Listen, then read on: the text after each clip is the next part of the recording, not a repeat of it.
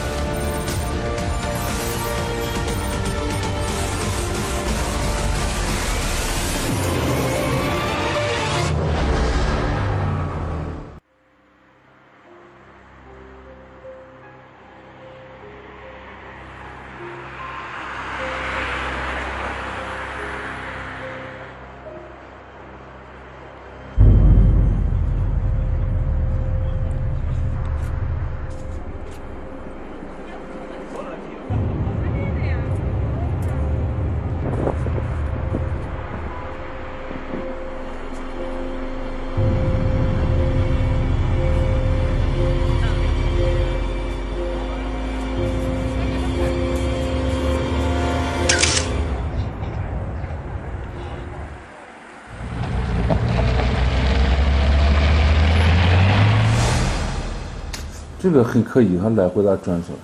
嗯，往下看，嗯，到车旁边了，看不见了，是吧？嗯，这会儿把它干啥呢？这是警方在一家物流公司门口获取的公共视频。画面显示，夜幕之下，一名男子趁着四下无人，钻入一辆轻型篮板货车下面。好像好像有啊，有点动。嗯嗯。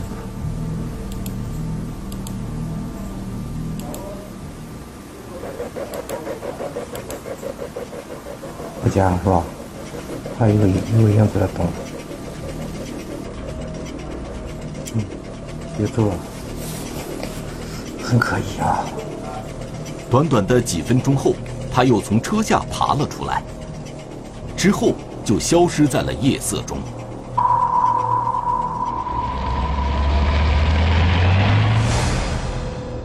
有一段时间，这样的情景在山西省运城市的临沂县曾多次上演。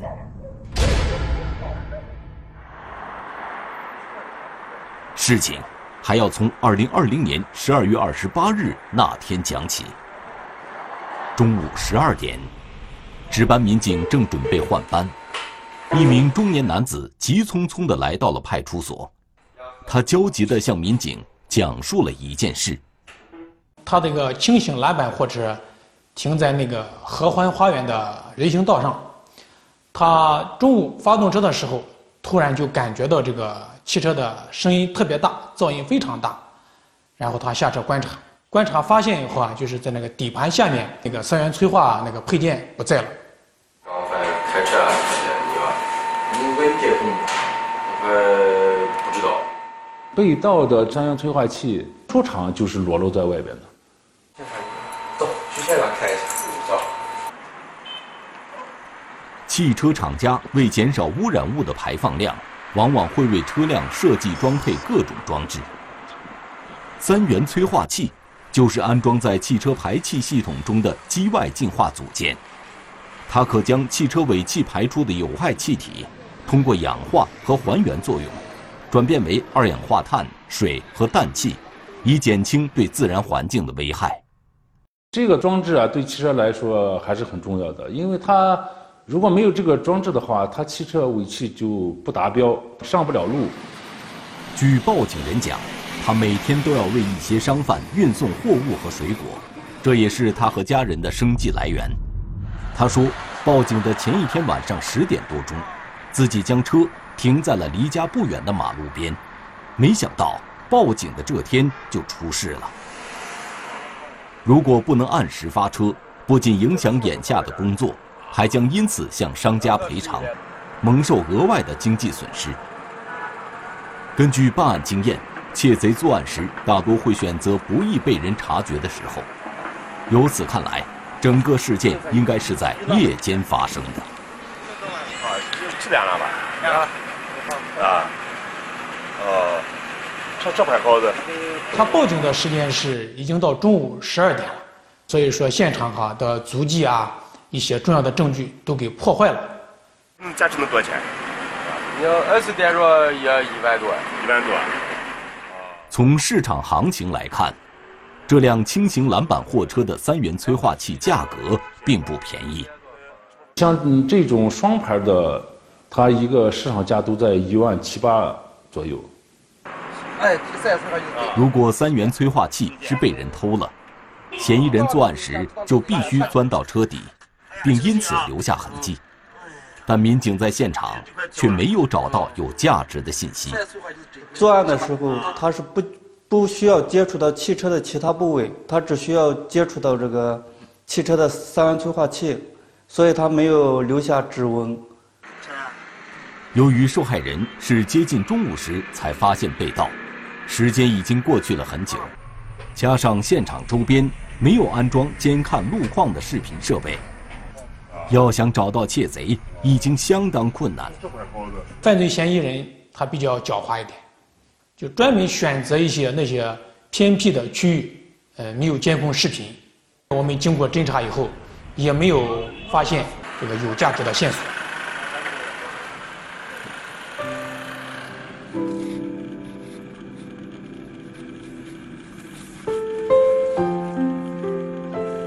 临沂县位于山西省西南部，由于气候和光照条件较好，使得当地非常适合种植水果等经济作物，因而也有很多人以运输农副产品为业。咱们这个车在当地非常多，因为我们这是水果大县，呃，老百姓要用它来，呃，拉货啊，经常要搞一些运输啦、销售啦这些。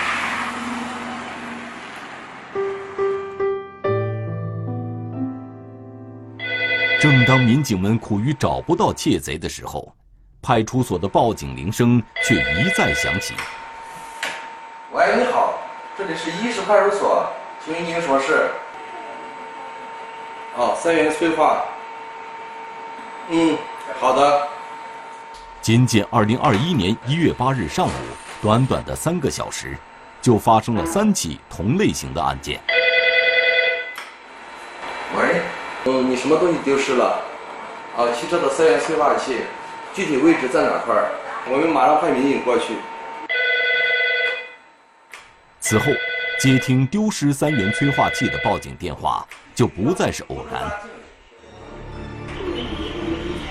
截止到一月底，我们尼斯派出所共收到有十起三元催化器被盗的案件。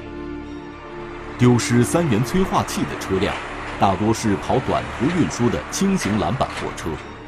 虽然案值不大，但由于案件频发，还是引起了警方的重视。走，这个再看一眼。哎，当时我们分析，他这个单排车，它比那种大型货车要轻便得多，拆下来也就有个七八十公分，嗯，重也不重，嗯，他完全一个人就可以作案。嗯，如果要是有车辆的话，为了方便有车辆的话，他最多也就是两个人吧。从多起案件的现场来看，嫌疑人作案的手法基本一致。由此看来，嫌疑人对被盗车辆的构造十分熟悉。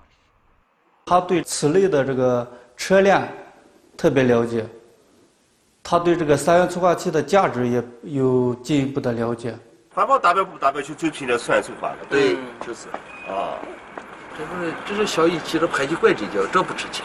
这不值钱啊。人家外面瞎我家三元催化，三元催化我才值钱。啊。随后，办案民警开始在县城周边走访调查。我们通过初步的判断，这个三元催化器它的销路一般都是汽车二手收购商，所以我们在全城范围内进行了呃二手车旧件收购站的这个摸排力度。这里边主要是收什么东西的？呃，收废铁、纸箱。纸箱啊？有没有那些这就是汽车配件啦？这不收那个。我见你这不是一个？啊，这是电池。这我是我那个我不是开的，然后出车祸了。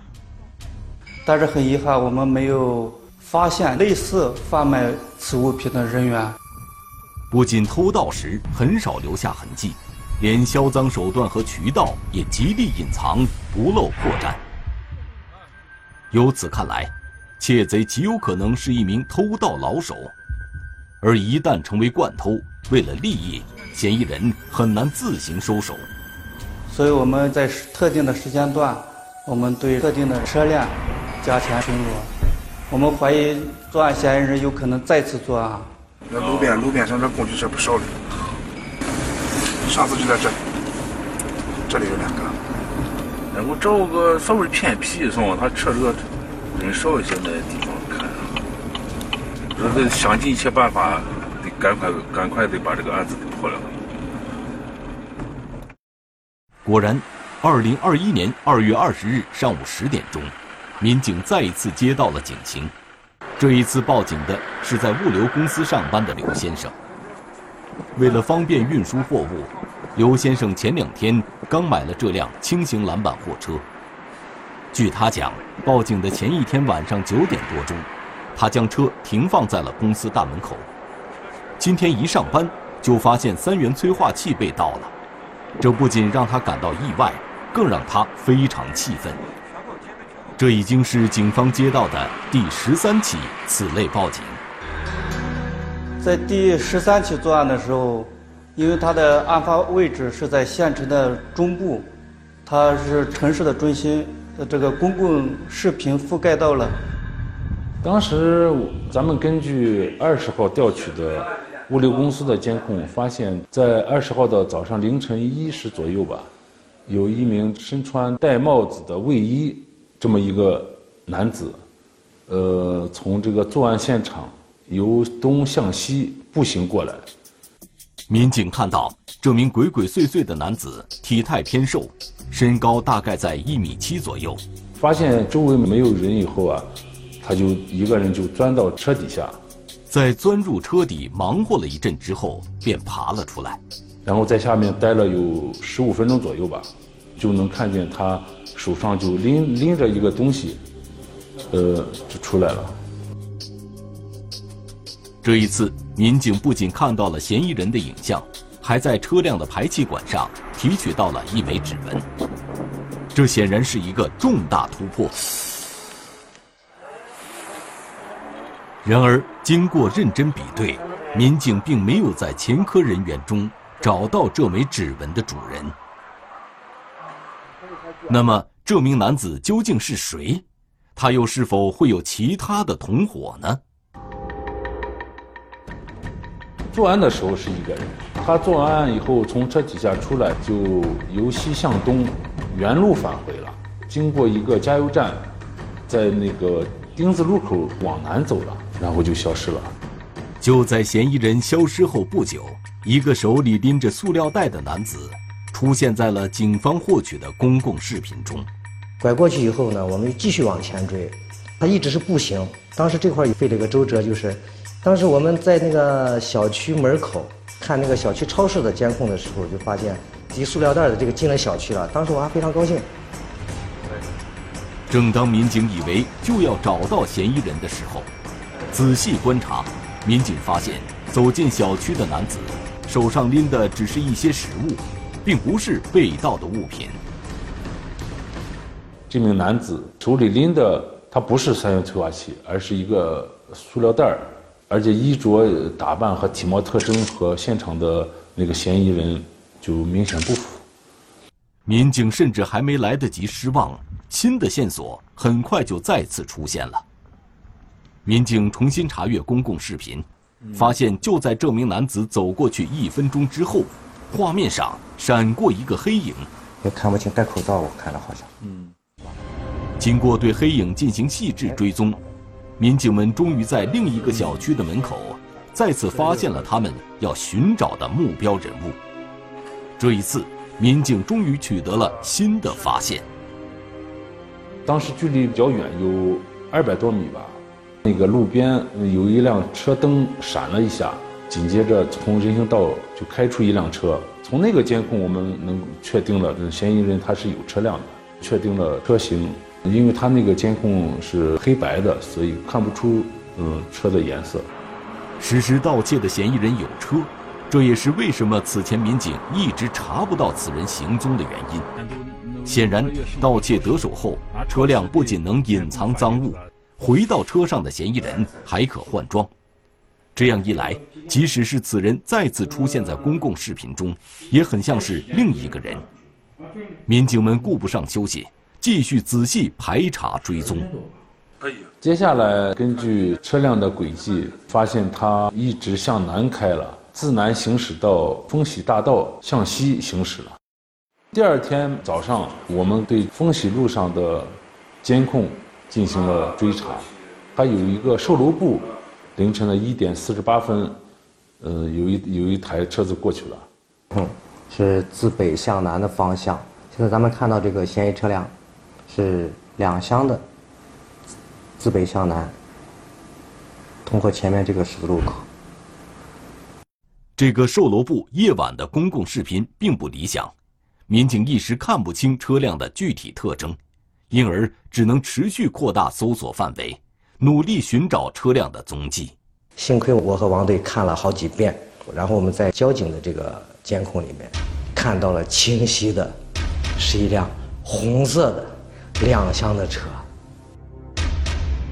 虽然确定了嫌疑车辆基本特征，可民警疑惑的是，嫌疑人在多个路口来回绕圈行驶，一时之间，民警们不知道此人目的何在。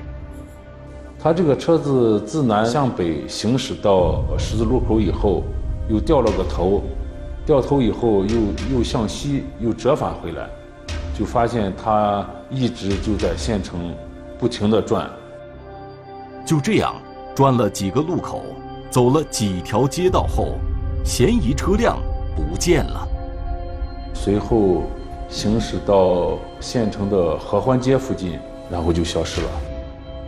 在车辆消失的位置，民警通过路口抓拍的行车照片，终于确定了嫌疑车辆的信息，进而查到了车主。咱们发现车主他是陕西人，根据抓拍的镜头，嗯，发现车里面只有一个人，而且和这个车主他本人这个年龄不符。嫌疑人作案时钻入车底的明显是一名较为年轻的男子，然而车主。却是一位年近六旬的老人，难道调查有误？这辆车难道不是窃贼的作案工具？那么，这位老人又是谁呢？当时我们分析，有可能是借用别人的车，或者是他亲戚的车，或者，呃，还有可能就是不是车辆是否是被盗车辆？既然作案的不是车主。那么，嫌疑人一定与车主有着某种关联。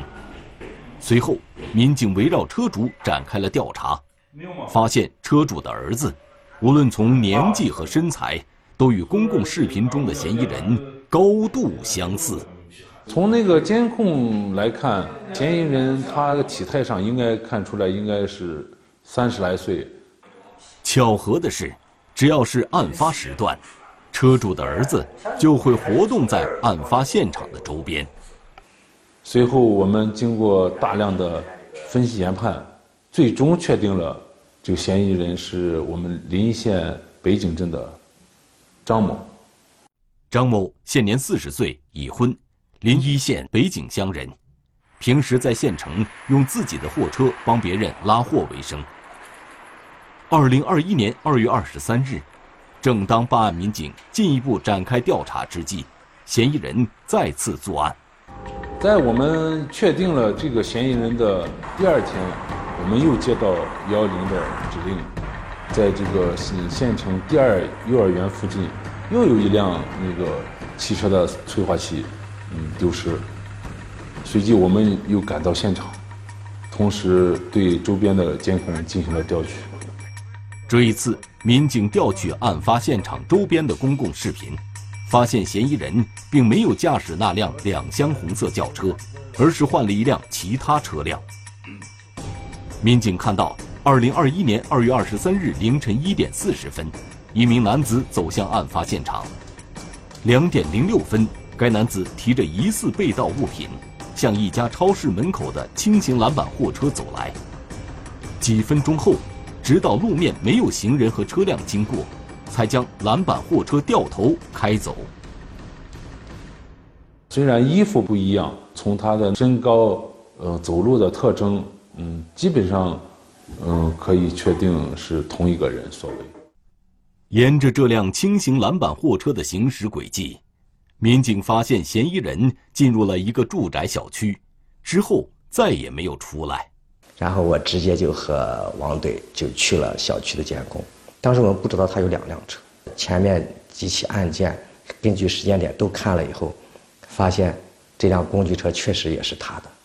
民警根据最近两起案件的发案时间，查看了两辆车外出和返回的情况，发现与案发时间非常吻合。是刚刚那天多少钟点？今天四十八，这呃，是随后，民警又对货车的车号进行了调取，结合小区的公共视频，最终确认为嫌疑人张某利用两辆车交叉作案。通过走访，民警得知，张某最近一段时间常常后半夜外出活动。沿途追踪，此人的活动地点还与相距三十公里的山西省运城市有关。一点出去作案，两点回到他家，在家睡觉，五点他早上又把工具车开着走了，六点他又从从我们运城回来了。电电话在一个在一个家里。民警分析，嫌疑人返回住所后，仅仅在家待了两个多小时，就在清晨五点出门，极有可能是去销赃。民警决定在他的必经之路上蹲守，寻机实时抓捕。咱们民警从中午十二点到下午四点钟，嗯，然后就发现从他所居住的单元路边出来一名男子，和这个嫌疑人长得特别相似。随后，咱们就先跟着他跟踪了一节，快到小区门口的时候，喊了一声他的名字，然后他回过头，咱们就能确定是他本人无疑，我就对他进行了抓捕。咱们对他进行了审讯，就问他最近二十号和二十三号的活动情况，然后他嗯就是，呃，可以说是满嘴胡说吧。我问他晚上你大晚上的为什么要出去？他说他是和他的那个嗯相好的去约会，啊是这样说的。虽然百般狡辩，但张某却无论如何不能解释自己多次深夜驾车出现在案发现场周边的事实。经过比对，在现场发现的指纹也是张某作案时留下的。最终，在民警耐心普法及大量证据面前，张某停止了无谓的狡辩，承认自2020年12月份以来，自己多次利用夜色掩护，用随身携带的拆卸工具频繁盗窃汽车三元催化器的事实。而他盗窃所得赃物都以每具一千多元的价格卖给了山西省运城市一名叫张某元的男子。张某元是河北沧州人，他是在来到运城地区从事汽车旧件回收为职业。经查证，张某盗窃，张某元收赃，两人配合共作案十八起。二零二一年二月二十四日凌晨六点多钟，民警在运城市盐湖区将涉嫌收赃的嫌疑人张某元抓获，并从其租赁的仓库中查获三元催化器四具。一开始，张某元只承认就是收购四个三元催化器，后来经过民警的获取了大量的证据，张某元在这个大量证据面前承认了所有的犯罪事实。经临沂县价格认证中心鉴定，民警查获的四具三元催化器市场价格从四千七百元到一万三千元不等。警方继续追查，证实张某元在回河北省老家时销售了其余的三元催化器，该案涉案价值超过十五万元。这个案件应该应该是我们这几年打掉民事案件里面的典型案件，破大案也要抓小案，也能为老百姓挽回这个损失。民事案最关注到老百姓的意思，老百姓对他自己身边的这些小案最关心。所以说，我认为公安机关不但要破大案，同时一定要抓小案，啊，通过抓小案这样控发案，以打促防，促啥真正。把我们这个地方的治安秩序抓上去，让老百姓满意。